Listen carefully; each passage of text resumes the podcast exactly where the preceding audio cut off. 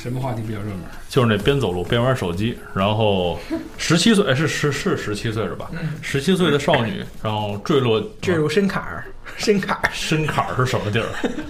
坠入井中，然后不幸身亡。嗯，掉井里了，就是这样就深坎儿，它有一个特别大的一个一个特别宽大，像河道似的。嗯，但他嘛走走走没看见，掉下去了。另外一个好像是说想去救他还是怎么着，跳下去也给是骨折，多多处骨折是怎么着的？他那个救的方法就是自己跳下去跟他一块儿死，是吧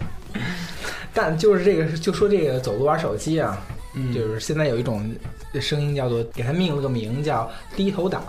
是吧？嗯，叫低头党，听起来好像有点贬义的意思 啊，是吧？叫低头族，那叫低头俱乐部，对，或者对低头俱乐部、低头 低头协会，这样说你们说话的时候我就低着头。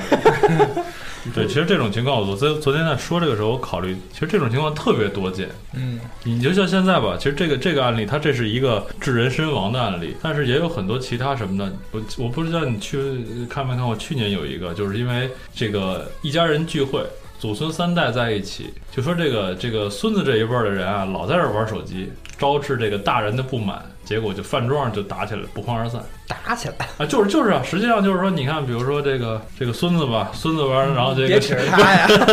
就是这个，然后然后就说这个啊，那个那个每次都看手机也不理大人，然后呢这边就急了，他跟有孙子计较什么呀？有这个不是不是，你看这是他是怎么他说有他这个是有怠慢老人之嫌，他你是知道吗教训这个是呃，我理解了，就是他孙子看手机不看他爷爷，哎，那这然后他爷爷这的儿子，嗯也就是他爸爸，生气了，说你你你你爷爷在这儿，你都不看爷爷，你看手机，然后就想打孙子。然后打孙子过程中，爷爷不乐意了，说你这这点小事儿你就打我孙子。然后结果他爷跟他爸就掐起来了，最后大家不欢而散。这这种事儿，这种事儿，这是完整版吗？这个 这种事儿演了两集，我跟你这这编剧，不我觉得这是这应该是事实真相吧。我还以为说这是那个继常回家看看立法之后将新推出一条规定，呃必须得推出，吃饭的时候孙子必须得见看老着人爷不许看手对机不，能看手机。对，其实这个以前见爷爷不许看手对，机。 以前在微信上有人提议过，就是说那个意思就是说咱们在聊天，我离你这么近，你为什么要去跟这个远方的人去再去再去联系？对，不是，他有的时候有特殊情况，像比如说有人说吃饭的时候看手机，因为吃饭的时候有很多空白时间，你未必你们一定要互相交流，对吧？对对对那啊不是说这，比如一桌人吃饭，可能有几个人在聊天，有一个人可能就他有空白的时候，他们插不进嘴，他可能就看。对，你看耳家同学现在插不进嘴，所以他一直在他一直在看手机，你知道吗？对，这很正常。但是有一点就是，确实是，如果说长辈在跟你说话的时候，你不能总看手机。是就是说你看他什么环境，就比如说在一块儿吃饭，我这可能正好经常会说到你，至少或者说呃这个家庭这个聚会的时候，那你一一定要注意尊重长辈，你不应该再低头玩自己的东西。那种在马路上这个，我觉得是现在是有一点儿那种。呃，有些人会威胁到他自己的那种生命是啊是生命安全对，或者是嗯个人的安全到威逼到生命，就可能生命那是比较极端的例子，但至少可能有可能不小心走路绊一跤，这种可能性还是存在 的。撞个树啊，是吗？不，关键是我看那个玩手机，还有人会戴着耳机，啊，是啊，戴耳机，我觉得那个给非罪犯罪分子也提供了作案的机会。嗯，对，那是重度的玩机患者，他通常是那个不想接受任何外界的打扰，嗯，把耳机这种人在呢，地铁上好像挺多见的，对我觉得这个很也也是很正常的，因为你在地铁上你很烦躁嘛。嗯我戴上耳机之后，自己成了一个小世界，在我的对小宇宙里边。和外界隔啊对离了。 嗯有一种自由感。所以美国才出现一个极端案例嘛，就是说在地铁上大家都在看那个智能的什么电子设备，结果有一个犯罪人就是掏出枪来，掏出好几回了都没有人注意，嗯，最后可能他怒了，为什么没有人注意我呀？ 打死一人，打死的是他的孙子。不是，我觉得这个其实说老实打话，跟死手打死人机之后，大家都纷纷把手机抛向他。其实我觉得这个事儿跟那个手机没有多大关系。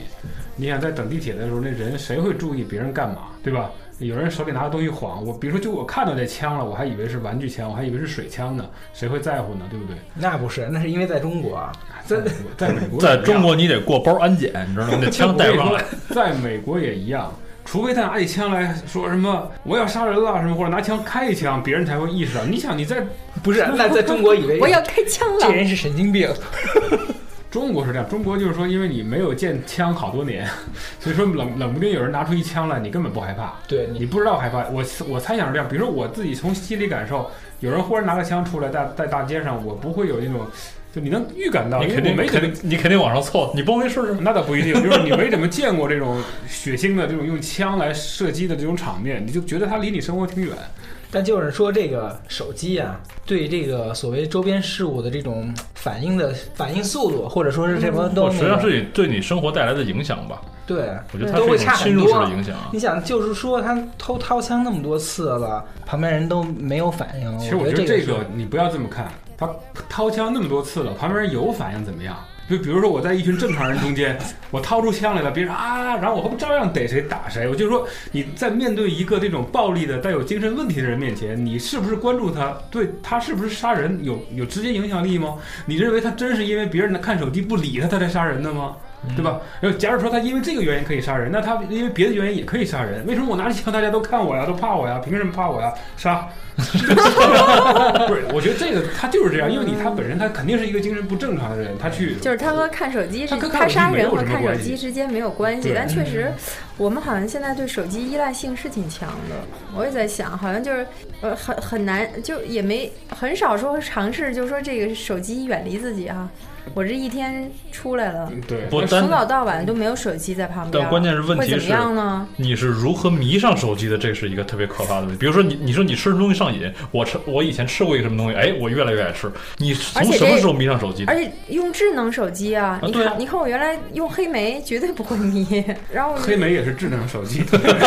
我现在现在不用不用那种水果，改用这种水果之后，但然是哎不后是那么的智能。它是对这样，我觉得这个问题不在手机，而在于手机给你带来的信息。就是说，你实际上通过手机，你能填补你的空白时间。当你无聊的时候，哎，你通知道，过它甚至于有一什么形象啊？就嗯明明我可以上网，嗯就台式机我都不不不去操作，我就在这刷刷刷刷你是一屏种。懒惰的心 理，因为可以打开电脑看网页更大，非得拿手机也能看。行了，就这样而且现在已经发展到什么了呀？我我晚上临睡前用手机看视频了，已经啊，是这这哦那就有点变态很多人这样的，就是更说方便吗？因为你不用把方那，便呀，你不对用拿啊开，电脑，又轻又小，拿开之后看看，速度也一样。对啊嗯，这就是别人给我介绍了这个视频客户端离线观看功能之后出现的。先存再看。对啊，因为我就那会儿有自己的时这间这，个是信息发展的，就是科技发展必然的。嗯，我觉得它这个好处肯定大于坏处，好处肯定对呢，你你觉得呢？反正我你的是认比较乐观的是吧？对，因为我觉得你你想去抗拒它是不可能的。就像你说，你说现在，比对如说现在的环境是这样的，你说工业污染环境是吧？那让你回到原始社会，一点污染都没有，你回去吗？嗯。而而且我告诉你，那个时候人的寿命更短。但是你看啊，你你可能没有这种体会，就是包括大家发好多帖子，就是说做父母的，说你以为陪在孩子身边儿，然后你能刷刷刷刷屏玩手机，就算是陪孩子了，说不对，就是这这个陪是没有意义的，没有价值的。对，这个有道理。我觉所以，得我现在呢，我有意识就控制自己。当我在孩子身边儿的时候呢，我把手机搁得远一点儿。对他在那儿写作业呢，反正我假模假式的哈，拿本书啊，在那儿翻翻呀、嗯或者干点别的什然后么的。实际上里面加了手机再看视频， 其实这么做是对的， 因为你不要因为你的注意力在手机上而感让周围的人感觉你忽视了他，就是失去了对他的关注。嗯，因为有的时候你自己看手机，肯定就是你对周围的事情，你就像咱们说的，让别人觉得冷嗯注意不漠到，呀，对，让你觉得冷漠。但好像这也没什么办法，因为实际上你在手机上，如果你在用什么呃微信之类的，实际说不定你对别人正在表现出一个热情，就是嗯，别人给你发个微信你不回，也是另外一种冷漠，很难讲。但你最重要的还是还是关注眼前的人，是吧？你看这远方的人至少还差一层所。以你看国外不是有那个咖啡馆吗？说来这儿的时候请把手机收起来，就是他他他提他倡有的时就候是这的样。确是，就是在周围的人里边，他会产生一种疏离感。嗯但实际上，他是在另外一个空间找到了那种亲密感。我觉得现在还处于就是说，它带给我们的那种兴奋和乐趣，呃，还还处在这个阶初级阶段呢。就是嗯说，其实我，你你说你很乐观哈，但是我其实我是有一点质疑的，我不知道这个东西对我们的生活到底就是负面影响多，还是说它好的方面的影响有有一多。种感觉，我就觉是说得慢慢看吧，真不好说。也许就是说，这种生活方式逐渐的去，就是你逐渐转变成这样的生活方式之后，我相信可能好多东西会相应的发生改变。对啊，但是还是那句话，他是倒退不回去的呀。嗯，你说倒退不回去这个，我挺有感触的，就在哪儿，就是说你面对孩子的时候，就是说我就理理性上哈，感觉说，哎，说什么老说接触这个什么对视力不好，然后什么影响小孩儿这个注意力集中什么的，所以严格控制他们。但孩子的感觉就是说，他一旦有机会，他马上就去碰这些东西。就我也我有时候也想，是该控制还是不该控制呢？他们有的小朋友家长，你知道到什么程度吗？人家就是，当然说也因为孩子上学吧，搬家了，搬家了呢住平房，就是家里边就有这么一条家规：周一到周五，所有的电子设备都看不见，不开电视，不开电脑，不用手机。就是他们回家之后啊，就自觉的就这么做了，对孩子，孩子也不去碰这些，尽大量的就让他去什么读书啊，然后去插插那个什么，比比如说插什么机器人儿啊，什么就干这些动手的。 我以为插花呢，不不不，男孩儿嘛，是吗？啊，对，也可以啊。其实我很好奇啊，我一直挺想见见这孩子的，就是，也好也不好，嗯，就是但我们就其他家长交流起来的时候，大家有一共同的感觉，就是说，哎呀，说你你真的说一点都不让他碰，但是其他孩子都玩儿，你就感觉好像你的孩子脱脱节节了了，对对，跟别的孩子之间就嗯少了一部分共同的语言，好零像交流，对，我觉得这个可以做，就是有一部分人肯定会选择自己生活方式，就是你像。呃，那个叫什么？手机出现好长时间，还有人坚决不用，嗯然后甚至电话出现好长时间，还有人坚持写信。就你永远在有一些人，他希望希望那种返璞归真的那种生活。然后，但是你你你也会发现，你不同时代那个所谓的返璞归真级别也不一样。那比如说我在我能写信的时候，我我我总不会一下返到更远古的时代，对吧？我我连信都不用鸽写子啊我用鸽子传书吧，我还是要用不停的往前走，只不过还我得总 是会嗯还得大抗叫， 对，我会抗拒现在出现的那一代的东西，我想回到上一代，我认为我的那那一代的东西是合适的。那你想你，你其实这个东西是合理的。如果说他这小孩长大了，他的下一代，那他所知道的，他认为合理的那个没有危害的那个环境，就是我们当今这个环境。而他小孩长，而他的小孩长大之后，他小孩的小孩恐怕那时候又有新的东西了，让你又整天生活在那种方式里边，你离不开。就这个它是往前递进的嘛，你没发现吗？实际上就是这样的。但你说最后走向什么程度，我觉得也有很多人提出忧虑。就如果比如像那个科技过度的发达，机器过度的发达，最后人类因为这个走向毁灭了，也不是不可能。很多科幻小说都是这以这种方式去对猜测这个未来。嗯然后像另外一种光明的想法就是说，你这种方式会让你的那个生产力，包括你的科呃技越来越发达，你找到新生了。比如你地球环境不好了，你找另外一个星球去住了，或者你有一些新的，就你能发现一些新的让生命继续存在的方式。所以这两种很难说。对吧？你不活到那个这这几百万年或者几万年之后，你也不知道到底会发生什么现象。嗯，但是有一个是很确实是算是退步，就是说这种信息交流过度的方便，获取信息过度的简单，让人就是说忽略了自己的修养。对就是往往我不会自己内心深处去思考一些东西，因为我每天被资讯填满了。反过来，我静下心来，比如说去看个书啊，去去去去研究一些就需要那个静下心来做的东西的这个难度越来越高了，因为你在这这种浮躁的这种环境里边，你根本没法去静下心来。为什么浮躁？因为信息太多了。就当然，不有人说过信息爆炸，就是信息爆炸之后呢，会面临很多问题。有一个问题就是说，你那么多信息，你不知道你选择哪些对你是有用的，全都过来了，那会造成你的整个这个思维拥塞。我觉得当时福尔摩斯有一句话有有一个挺著名的论断嘛，是吧？他从来不关心那些跟他没关的事儿，他有一种特异的本能能力，就是他能够排除那些他认为不重要的事情，他可以听而不闻。但是我觉得福尔摩斯可以做到，咱普通人根本不做不到这一点。他那时候还是信息少，但是那时候他就你想，就那个时候他赏析还有这样的行为，嗯，对吧？那时候恐怕就看看报纸，就说选白择了可性能记忆嘛，意思对吧？可能有有人看看报纸上的编栏广告，他不看而已，对吧？但但是对于现在来讲，有的时候这些信息你躲都躲不了吧，嗯，是吧？到处充斥的信息躲都躲不了。其实手手机最重要的，为什么现在这些年这么有魅力？原因就在于它从原来的一个基本通讯的工工具，变成了一个信息获取的工具。嗯，跑到信息互联网，跑到那个什么高速公路上，跑到信息高速公路上去了。嗯跑到飞机上去了，哎，变成一个最最好的一个入口。其实它代替了早几年前的那种电脑，就原来那个上网成瘾不也一样吗？嗯，都类似的，就是说你有一个信息的门向你敞开了，你根本很难去拒绝这个诱惑。所以说你看现在手机对咱们改变有多大，是吧？嗯你根本就离不开它了，已经。我觉得其实这个核心的变化，真是就是从这个革命性的变化，这个信息时代、手机时其中的一步。真的真正的革命性变化，就从那个就是计算机的这个信息技术的发展开始了。它这个由大变小嘛，由一开始我用一个巨型计算机去算一些什么。呃，航天数据之类的，到慢慢变成个人电脑能处理一些文字家里表一个格人，对，慢慢越来越小，最后到我终于手里能拿着了。移然后动终端嘛，哎，对对，就是由最大的计算机到最小的计算机，现在计算机在你手里边了，它和你你想二十四小时的这种对无缝的接触，而且还可以通讯。就对你的影响也是全方位的了。也就是说，对信息时代，从四几年什么艾尼亚克之类的计算机开始，冯诺依曼那些东西开始，到现在四嗯五五六十年的时间，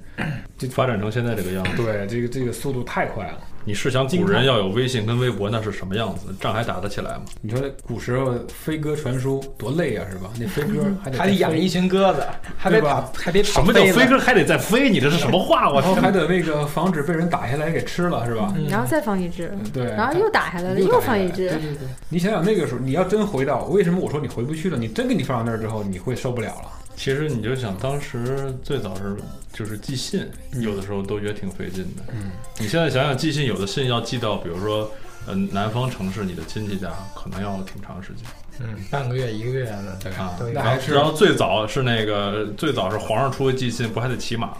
那最快也也也也得跑还过去八百里加急是吧？八百里加急，对，那是快递， 八百里加八百里加急，其实按说还挺快的。那是玩命快递。对，那马中间都得换好几年，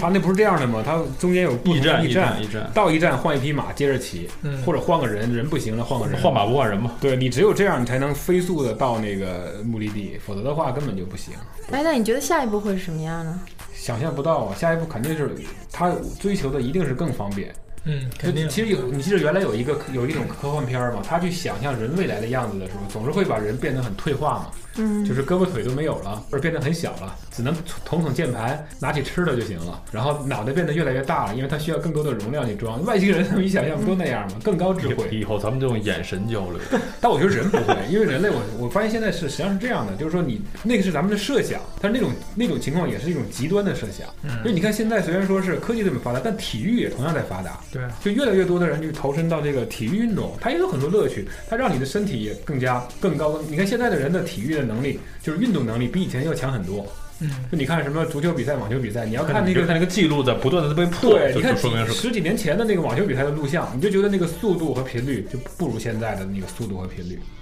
当然，你说不不是同一个时代的不能比较，因为那一个时代的竞技水平就那么高，所以它达到巅峰也是那么难，难度一样。但到现在之后呢，你要想那个时候人跟现在人比也不能，就是人整个的素质，就只要你不是做那种极端的事儿，我觉得这个刚才就是说你说那个朋友那个事儿，我觉得是他是一个代，我觉得他稍微有点过，但是有一点，但是他做的也有一定的道理，这个度很很难掌握。这个涉及到做任何事儿，就比如说你跟科技有关的，像什么电脑啊、手机啊玩这些东西，实际上跟你做别的事儿一样，就你一旦某些事儿你真正痴迷进去了，就是或者过度的在你生活里发挥作用了，都是。坏处大于好处，就比如说我现在就是痴迷于那个那个什么电子游戏，对吧？或者跟痴迷于，哪怕我就痴迷于看电影，它也会让你玩物丧志吧？你成天就在那儿跑电影院里去看，然后你业余时间你都不干那种正经事儿，都会影响你的生活。而不仅仅是比如说你看手机等等，只不过它可能跟你的生活接触最多而已，所以显得问题最严重。所以我觉得就是你自己有意识了，就是别别一直宅在家里边儿刷屏。对，就是自己有意识就的，是别搞极端了。哎，对，就是既要这个，这叫什么？既既要强健体魄哈，然后也要充实大脑，嗯，就是这事这两方面你都得那个什么。但这个世界的问题就在于，永远会有一些人他根本是控制不住自己。嗯对，对对，比如就是那个什么南航，山东航航空公司那个空姐姐儿儿，就在飞机上在看手机，被人拍下来了。对，嗯这是永远都不会都会有人是控制不住自己的。但是如果能把这个控制在个例，其实对整个社会发展是没有没有没有太大的影响的。肯定是会有一些宣传，就是说你不要过度于沉迷某一样东西，永远都得这样宣传。所以说，像空姐那种明知故犯就应该重罚，是吧？他还违反这个航空规定，对吧？然后要依法处理它。对，依法对依法。说的真解气。你干什么？一把。